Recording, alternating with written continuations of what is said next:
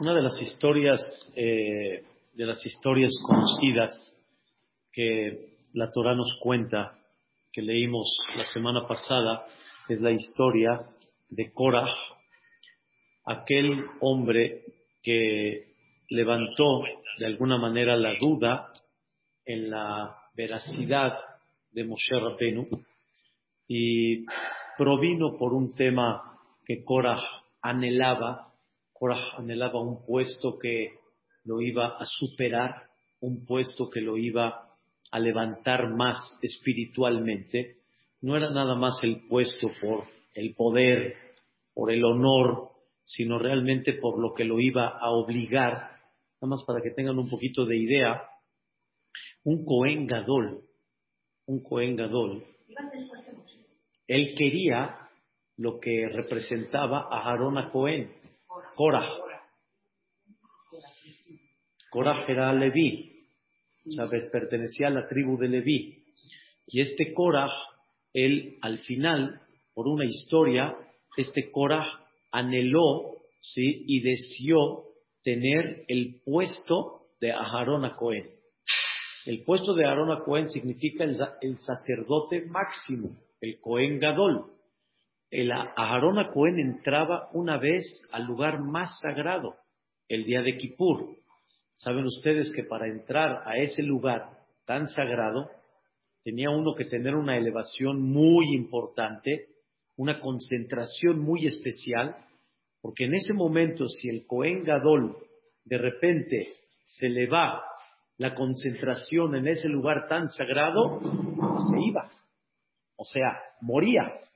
Aarón Cohen tenía que estar muy, muy concentrado en ese momento. Se los voy a expresar un poquito. Yo como Israel, ¿sí? Pues no tengo que tener esa preparación.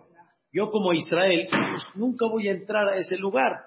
Yo no tengo que tener esa preparación en forma particular. Y me elevé, no me elevé, nunca voy a estar en ese lugar tan sagrado. Pero sin embargo, el Cohen Gadol sí lo tenía que tener. Entonces, Korah anheló ese puesto de Cohen Gadol como un objetivo de elevar su nivel espiritual más arriba. Pero sin embargo, eso es lo que quería Korah. Pero sin embargo, el problema fue cómo lo quiso obtener, ¿sí? De qué forma quiso llevarlo a cabo. Y al final Korah, por hacer pleito, con tal de llevar ese puesto, pues al final perdió hasta lo que tenía. Korah tenía por lo menos un puesto importante, hasta eso lo perdió. El dicho dice, como ya decimos, y como dice la Gemara en Masejen de Darim, la persona cuando quiere tomar un puesto más arriba de lo que Dios le manda, o sea, él quiere levantarse más. Dice a Kadosh Baruj al final, hasta lo que tiene, se lo quita. Porque uno debe de aprender a esperar a que Dios se lo mande, de alguna manera. Tú debes de caminar en tu vida y saber que en el momento que Dios quiere darte el puesto, te lo va a dar, pero nunca trates de arrebatarlo. Nunca trates de exigirlo, sino espera. Y dijimos algo muy bonito en Shabbat, que todos los puestos grandes, de los grandes personajes que conocemos, nunca se postularon, ni hicieron votación para eso. Por ejemplo, digan ustedes, Moshe Rabbenu, nada, es más, Moshe estaba fuera de Mitzray. Moshe no, Moshe no, no votó, no pidió votación por nadie, nadie, ¿sí? Agarren al quien quieran, agarren al quien gusten, todos los grandes personajes que la Torah habla, nunca, Aarón a Cohen no se postuló como Cohen, Dios lo escogió. David Amelech era el más arrimado de los, de los hijos de Ishai, era el que estaba más arrimado de todo, Dios lo escogió. Shaul Amelech, también Dios lo escogió. Nadie, en términos generales, hablando en términos generales, este, se postula y quiere tomar el puesto. Dios se lo va dando poco a poco. Y vean los grandes Jajamim, el Jafetz Jaim, Jajam Ezratie, todos los grandes líderes de Am Israel, nadie se quiso escoger y arrebatar ese puesto. Y por eso la, la idea está muy clara. Siempre espera a que Dios te lo mande. Y el dicho, me dijo una vez un jajam, hace muchos años, que nunca digan por qué subió, sino que digan por qué no subió. ¿Por qué subió significa? Él se puso allá. ¿Quién lo invitó? ¿Por qué subió? Eso que es mejor que la gente no diga. Entonces, ¿qué sí?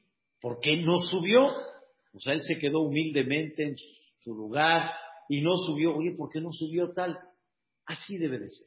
Nunca busques, ¿sí? Arrebatar, quitar. Espera a que Dios te lo mande.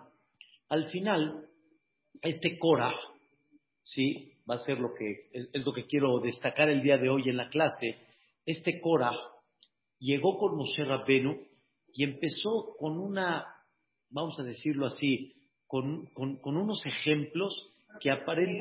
si era legal si se fuera con dinastía. No, él, él pensaba que le tocaba porque según el orden de la familia le tocaba a él, pero no se lo dieron. O sea, Dios no se lo dio. Es lo que él pensó. Espérate quietecito y no busques algo más de lo que es. Entonces, Korah empezó a discutir ¿sí? con Moshe Rabben. Y escuchen la idea. ¿Saben ustedes que el tzitzit, el tzitzit que los hombres principalmente tenemos, eh, es un tema interesante que el tzitzit nos hace una conciencia nos hace una conciencia, o sea, nos ayuda a estar conscientes. Pero Dios ya le dijo a Moshe que principalmente esa conciencia la necesita más el hombre que la mujer. Porque la mujer solita, su conciencia es mucho mayor a la del hombre. ¿Quién nos, normalmente nos recuerda el ¿Ya te lavaste las manos? Este, y aún, y aún en, aún no religiosamente, ahorita la pandemia, ¿te lavaste las manos? ¿Ya te pusiste, ya te pusiste gel? ¿Sí? Hay veces yo digo, ya déjame, picnic, ya. Me lavé, no me lavé, sí me lavé. ¿Quién es la que normalmente está en eso? La mujer. Así Dios le dijo a Moshe. Por eso Dios le dijo a Moshe, yo necesito que la mujer me acepte recibir la Torah porque ellas tienen más sensibilidad para estar motivando y buscando que se cumpla la mitzvah. Estamos hablando cuando la mujer ya está en el camino, digamos, toraicamente hablando, ella tiene un despertar mucho mayor. Hay preguntas que de veras no me las pregunta el hombre, me las pregunta la mujer. Pero el hombre no lo pregunta tanto como que está más inconsciente el hombre de eso. Ya, sí, dijiste, no pasa nada, ya. Y la mujer dice, no.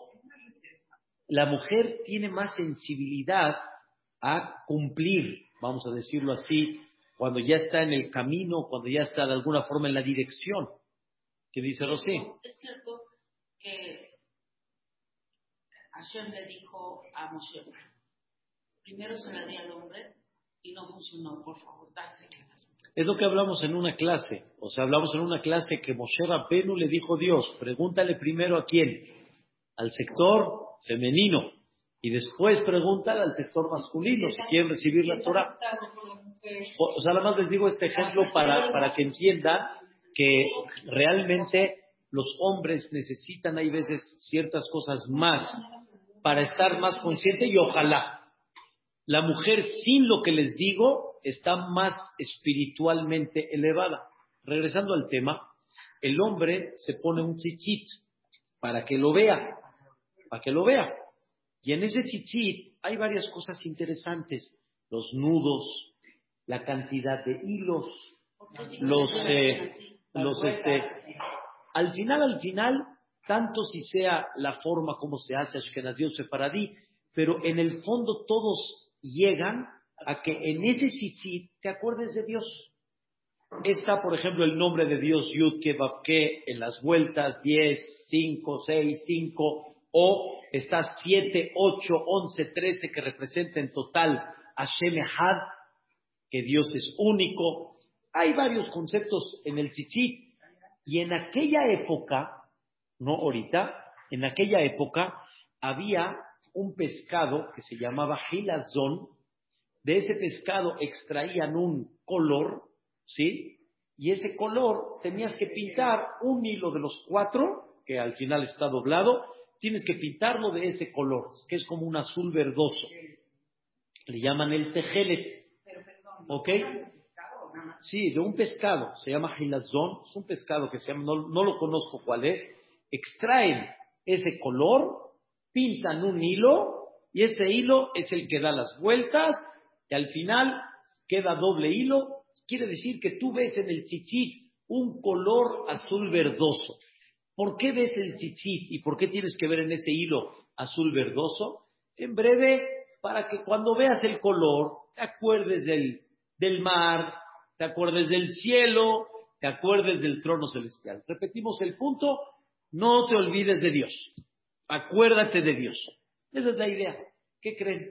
Llegó Korah con un talet, significa con una tela de cuatro puntas, sin tzitzit, pintada completita de tejelet. Y le dijo a Moshe Rabbeinu, esta, ¿le ponemos tzitzit o no le ponemos tzitzit? Sí, tzitzit en sí, en general. Le dijo Moshe, bueno, ¿cómo? La regla es, toda vestimenta de cuatro puntas, hay que ponerle qué? Tzitzit. Le dijo Coraz, no, no, esa no te la acepto. ¿Por? Porque si un talet normal, con, con hilitos nada más de, de ¿sí? Te acuerdas y te conduces con Dios, todo el talet está de tejelet. No te vas a acordar de Dios. ¿Para qué tienes que ponerle tzitzit? O sea, Cora está empezando con vueltas. ¿Cuál es el propósito del tzitzit? Acordarte de quién? De Dios. Entonces, si yo me pongo una vestimenta que está completamente pintada de tejelet, ¿para qué tengo que ponerle tzitzit? O le dio otro ejemplo Cora. Una casa tiene que tener mezuzá. ¿Estamos de acuerdo? La mezuzá, sí. Tiene que tener una altura ¿sí? De abajo hacia arriba tiene que pasar dos terceras partes. Y de ahí para arriba hay que poner la mezuzá para que tú veas la mezuzá. Esa mezuzá cuando entres te topes con ella. Ahora escuchen bien. Hay inclinación, hay una discusión entre los Ashkenazim, Separadim, pero escuchen bien, le preguntó Cora, ¿qué pasa si adentro de la casa hay un Sefer Torah abierto, Sefer Torah puesto? Le dice Moshe Rabenu, no te entiendo la pregunta. hay un Sefer Torah dentro, a la casa se le pone mezuzá. Viene Coraje y dice, no, si un pergamino chiquito, que es la mezuzá, cuida la casa, te recuerda a Dios, Shema Israel, tienes un Sefer Torah en la casa, no con más razón, lo tienes en tu cara, no con más razón te vas a acordar de Dios. Viene Cora y le dice a Moshe, ya ves, estás inventando tú la Torah. Esa Torah no la dio Dios, tú estás inventando. Porque si no fuera, sí, pero con todo y eso, la presencia del Sefer Torah se tiene que llevar a lo mismo que la Mesuzá. Entonces, tú me estás diciendo aquí no, aquí sí, no, no, no, no, no, no, yo te digo, hay una gran diferencia. La idea es el propósito. Este tema es lo que Korah quiso levantar duda en contra de Moshe para que la gente empiece a dudar de Moshe y hagan votos a favor de quién? A favor de Korah. Ese fue el tema más o menos así empezó.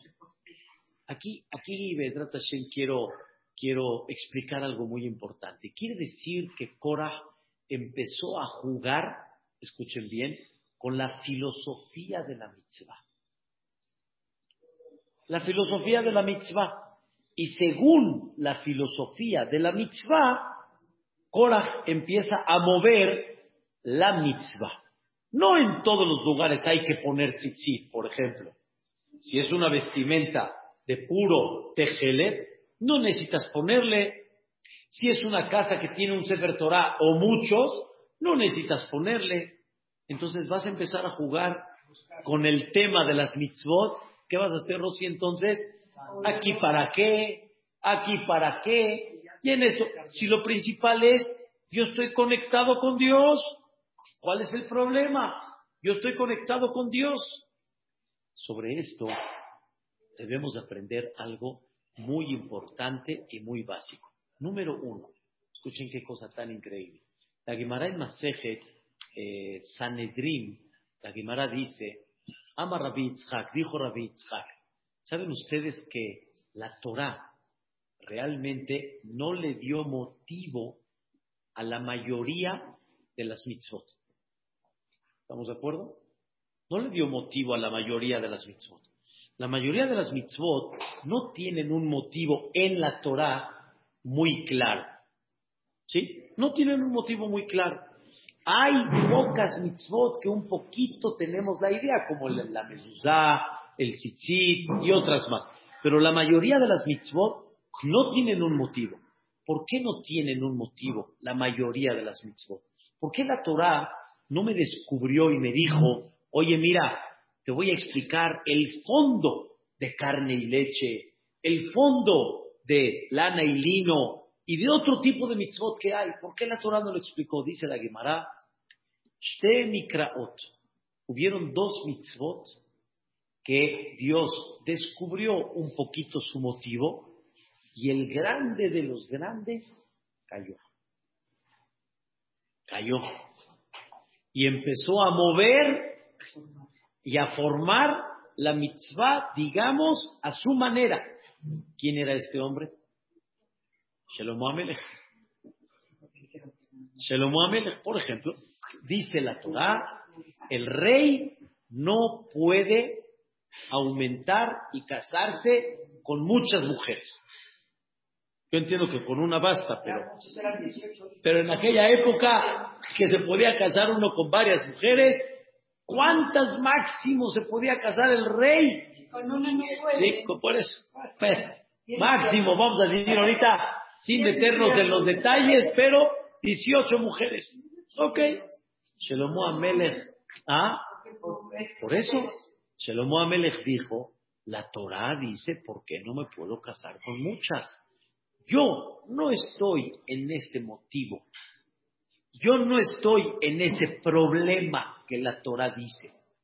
La Torah dice que las mujeres, la mayoría, me van a, me van a volver loco, me van a desviar.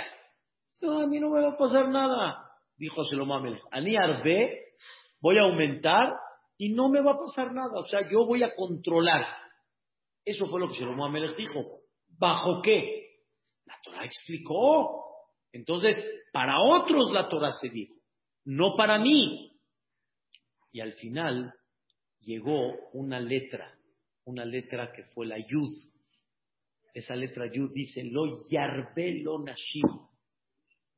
Y la letra Yud delante de Dios dice, oye, este hombre, Shelomo Amelech, me quiere borrar. Él dice que para él no.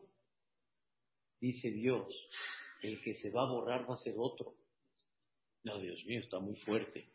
Y al final vean lo que dice el versículo sobre Shelomo ziknat Shelomo, y fue en edad avanzada de Shelomo, Nashav y tú et. Las mujeres le desviaron el corazón. O sea, viene Boreolá y dice, cuando yo te dije, no, aunque te di un motivo, pero la mitzvah no depende y está acondicionada al motivo. Es nada más para que tengas un poquito de comprensión. Y eso se llama en hebreo ta'am. Ta'am es motivo. ¿Cuál es el ta'am? ¿Cuál es el motivo? Pero saben que también ta'am en hebreo es sabor. El motivo me ayuda a tener un sabor, pero no ese es el motivo profundo Y hay otras cosas más, aparte de lo que yo te expliqué. Y por lo tanto, cuando te dije no, ¿qué es lo que tienes que hacer? No. No me vengas con, en hebreo se dice hojmes, no me vengas con, con, con, con cuentos. Dije no, es no.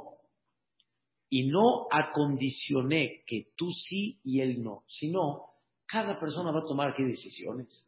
Ese es número uno. Ustedes conocieron la historia de Adama Rishon, la historia más famosa que hay.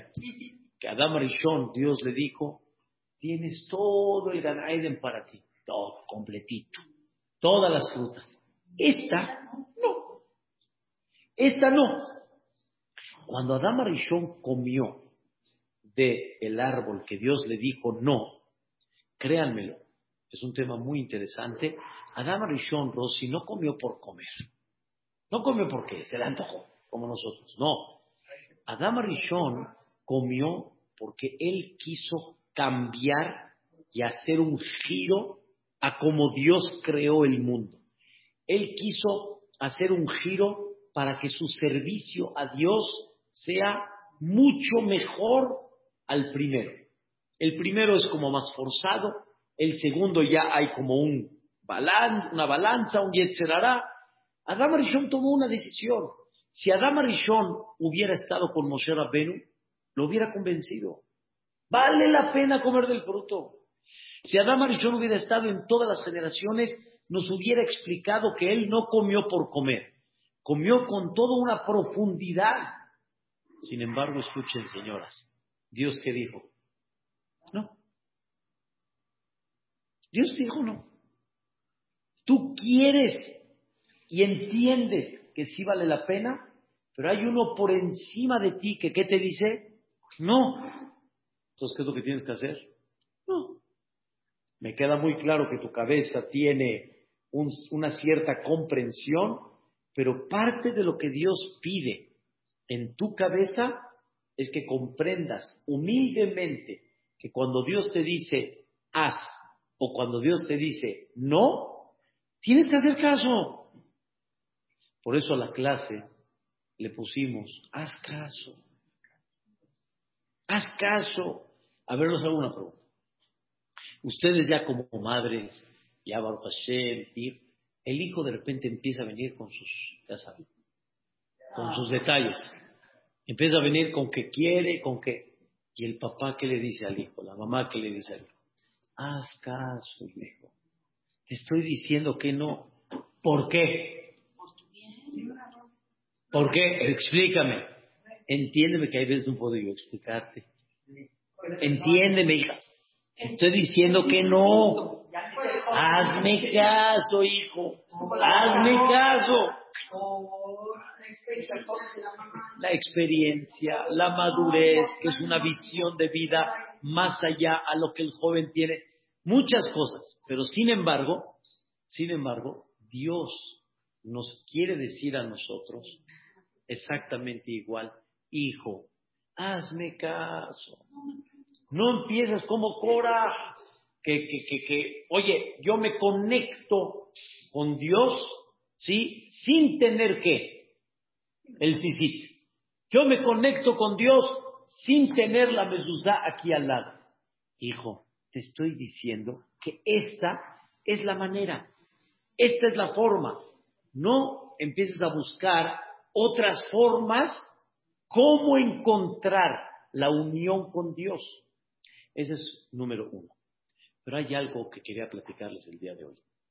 Hay algo, la verdad, muy interesante. Muy, muy interesante.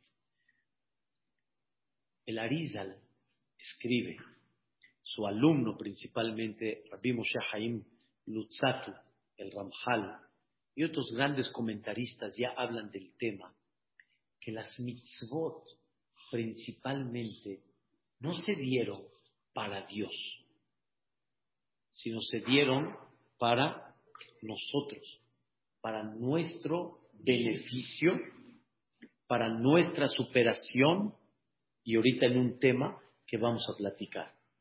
Cada vez que hacemos una mitzvah, generalmente decimos una braja y en la braja decimos Asher Kideshanu be mitzvotav Dios, por medio de las mitzvot, nos santifica. O sea, por ejemplo, cuando uno prende las velas de Shabbat, ustedes que prenden las velas, ¿cómo dicen? Hacer kideshanu, le adlik Shabbat.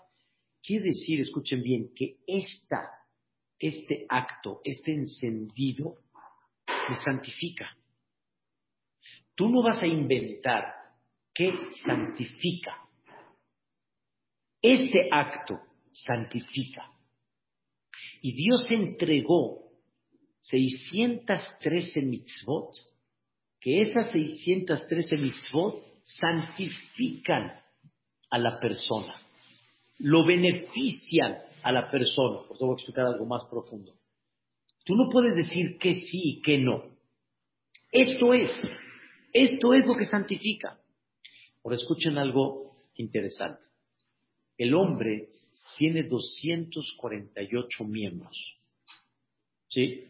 Es un tema que científicamente no lo he eh, definido, pero tenemos 248 miembros, los ojos, los oídos, este, los aparatos digestivos, el corazón, el riñón, es el pulmón, etc. Tenemos 248 miembros. ¿Estamos de acuerdo? 248 miembros. Y tenemos 365, se llaman Gidim. ¿Qué significa Gidim? Vamos a decir los canales. Los canales que conectan todo el cuerpo, pueden ser venas, pueden ser arterias, ¿sí? Que conectan a todo el cuerpo. 365, ¿sí? De las 365 que son, las, son los canales que conectan, ¿sí? Le pedimos a Dios que no se abra el que debe de estar cerrado y no se cierre el que debe de estar abierto. Y que los canales estén todos como debe de ser. Si se abre uno cuando normalmente tiene que estar cerrado y nada más se abre cuando, o Dios no lo quiera, se cierra uno, ¿entienden? Terminal.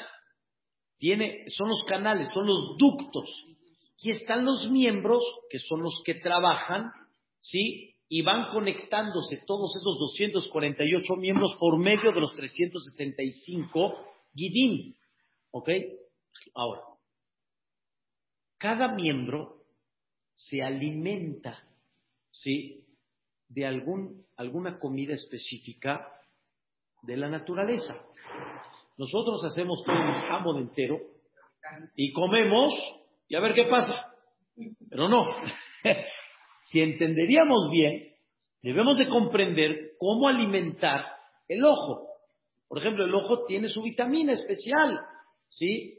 Tiene su vitamina A, tiene, se me olvidó cómo se llama el, aceite que se extrae del pescado, este, omega. el omega. O sea, tienen, cada, cada miembro tiene una vitamina, un alimento especial para alimentarlo, reforzarlo y darle lo que él necesita. Tú no puedes decidir qué este alimento va a alimentar y reforzar a ese miembro sino Dios ya dictaminó, Dios ya decidió, y los grandes este, conocedores, nutriólogos, etcétera, saben, ellos más o menos te indican. Escuché en la pandemia una clase un poco de una doctora que estaba con Hamor de Haitusie, donde estaba platicando los alimentos que debemos de llevar a cabo para tratar de evitar lo mejor, lo más que esté en nuestras manos, Barmina, la majalá. Y empezó a explicar tipos de alimentos muy interesantes que ayudan a reforzar y que mantienen que las células estén trabajando como debe de ser y no se reproduzcan de más. Así Boreolán creó la vida. Tú no vas a decir que sí y que no. Igualmente, en la naturaleza hay un coche, le vas a poner, en vez de gasolina, le vas a poner agua, o le vas a poner coca. No, no hay forma. O sea, no vas a decidir esto sí o esto no. Ya está destinado la naturaleza, el hombre ya entiende qué es lo que le da el funcionamiento. Ahora escuchen algo maravilloso. Dice el Ramjal que así como hay 248 miembros en la persona, hay 248 mitzvot obligatorias que la persona tiene que hacer. Y cada mitzvah viene unida con un miembro. Es un tema que yo no lo he visto, o sea, no lo he relacionado, ¿sí? Pero por dar un ejemplo, tal vez el tefilín en la mano, ¿sí? el tefilín acá en la cabeza, ¿sí? Todo viene relacionado con un miembro, que ese miembro no nada más se tiene que alimentar físicamente, sino también se tiene que alimentar espiritualmente. Y eso es el beneficio tuyo, no es el beneficio, vamos a decir, de Dios. Es lo que Dios como el fabricante del cuerpo y del alma comprende y te dice, nada más, esta es la mitzvah que va a reforzar tal miembro. Esta es la mitzvah que le va a dar a tal miembro una salud mejor. Es una cosa, la verdad, maravillosa. Esta parte increíble. Y por otro lado, escuchen qué interesante, hay 365 canales, ¿sí? Ductos, conexión, y hay 365 averot, prohibiciones. ¿La prohibición para qué es?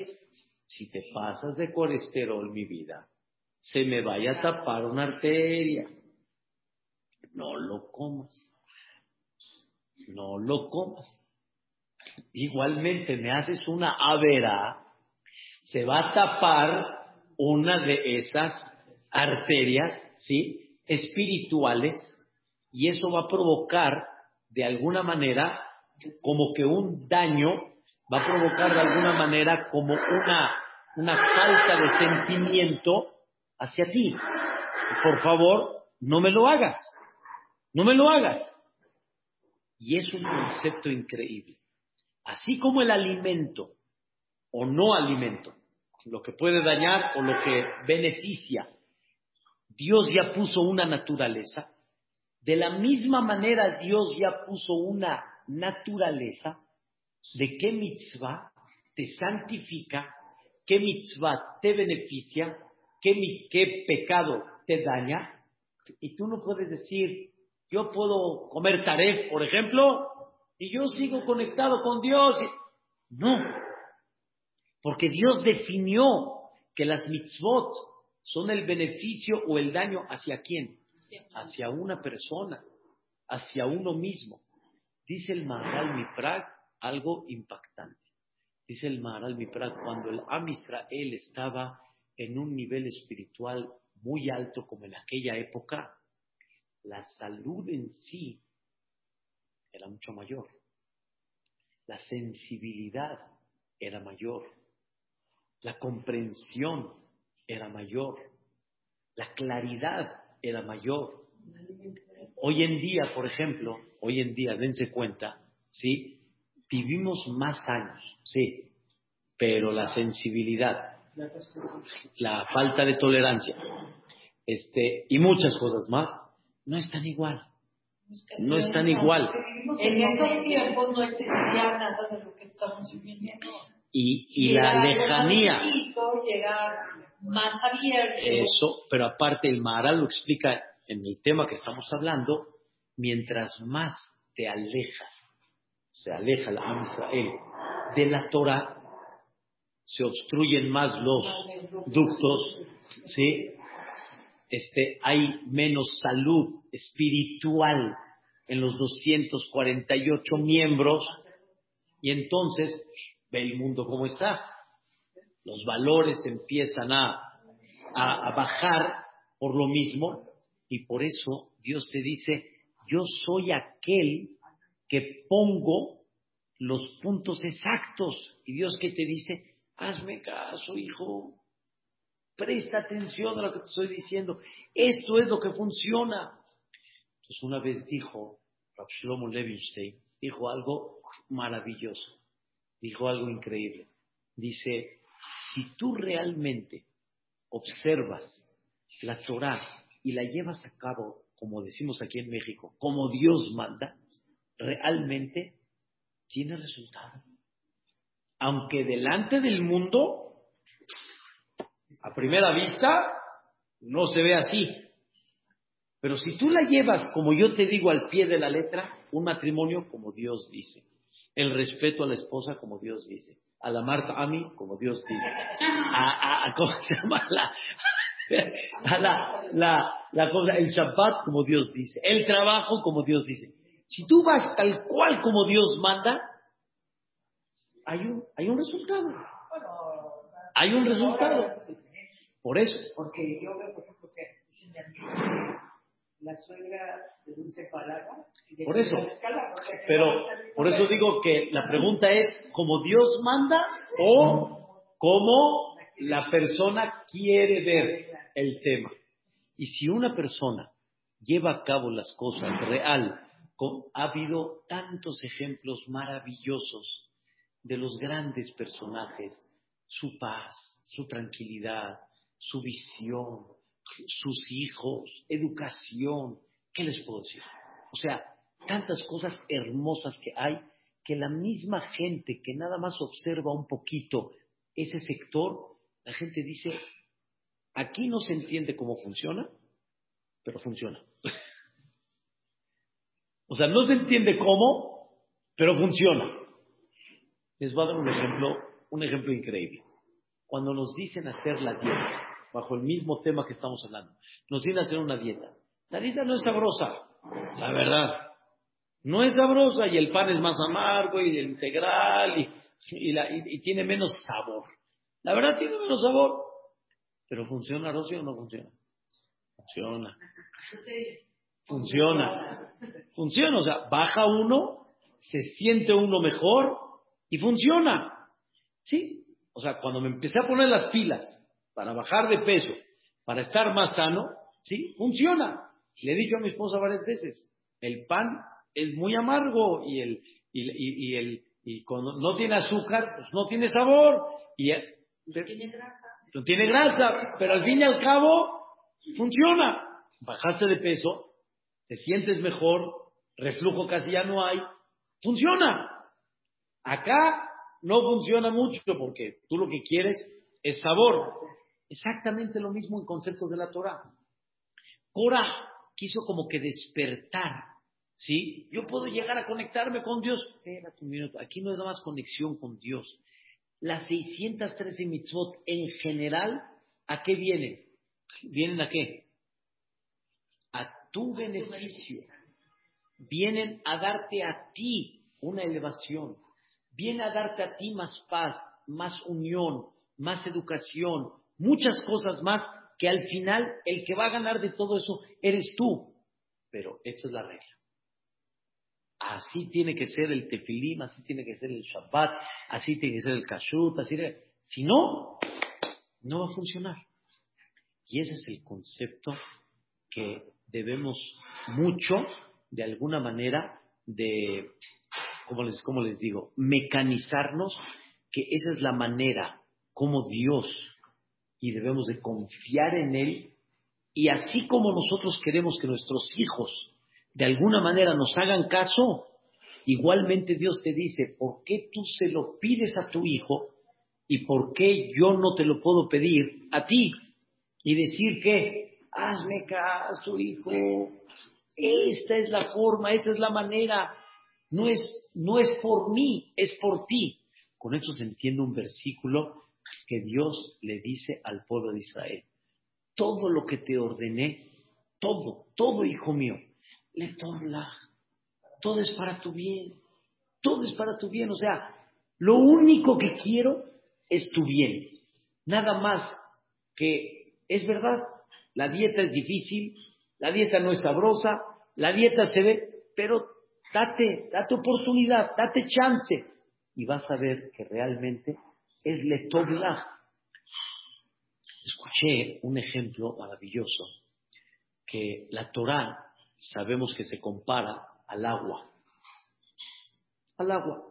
La comparación de muchos que explican es que así como el agua es vital, y no se puede sin agua, no se puede sin Torah.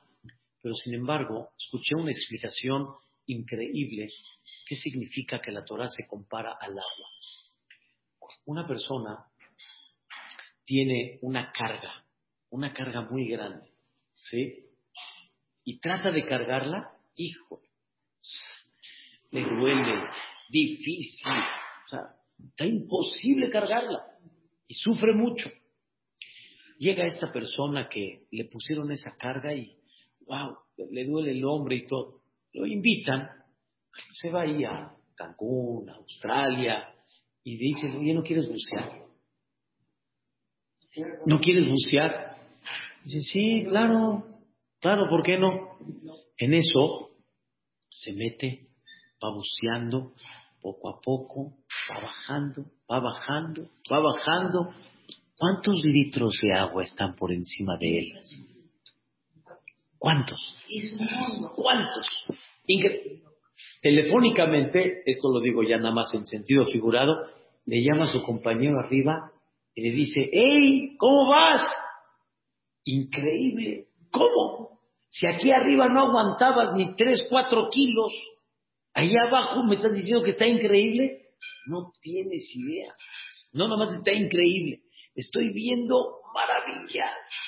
Mundo increíble. El otro dice, por favor, ¿de qué me hablas? Aquí no se ve nada, mano. Aquí no hay nada. No hay nada.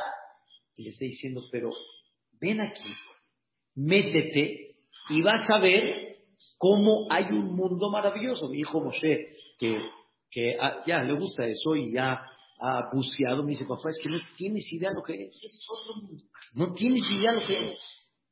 Papá, no tienes idea lo que es. Pero una cosa, pero una cosa. Hay un mundo lleno. ¿A dónde? Ahí abajo. Un mundo lleno. Pero si tú no te metes, no lo vas a ver. Y aunque, no, se queda claro, y aunque lo veas por video, nunca va a ser igual vivirlo que nada más verlo por video. Por lo tanto, tú tienes que aprender a meterte a esa Torah y comprender el beneficio que vas a tener. Pero escuchen bien, ¿cómo se mete el buzo? Poco a poco. No se puede meter de sopetón.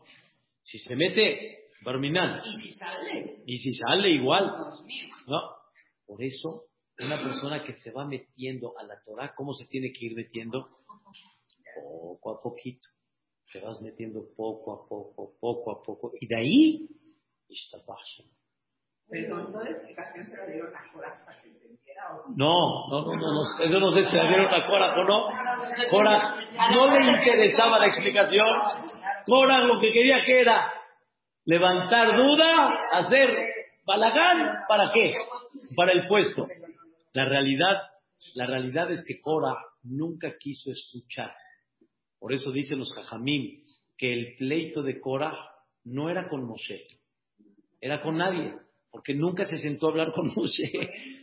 Moshe Rabenu nunca le permitió Cora que Moshe se siente con él cara a cara. Vamos a platicar, vamos a nada. No quiso, no le interesó eso. Ese es el, ese es el altanero, ese es el que hace el pleito. Pero para nosotros la respuesta original esta es 613 mitzvot tal cual como Dios ordenó.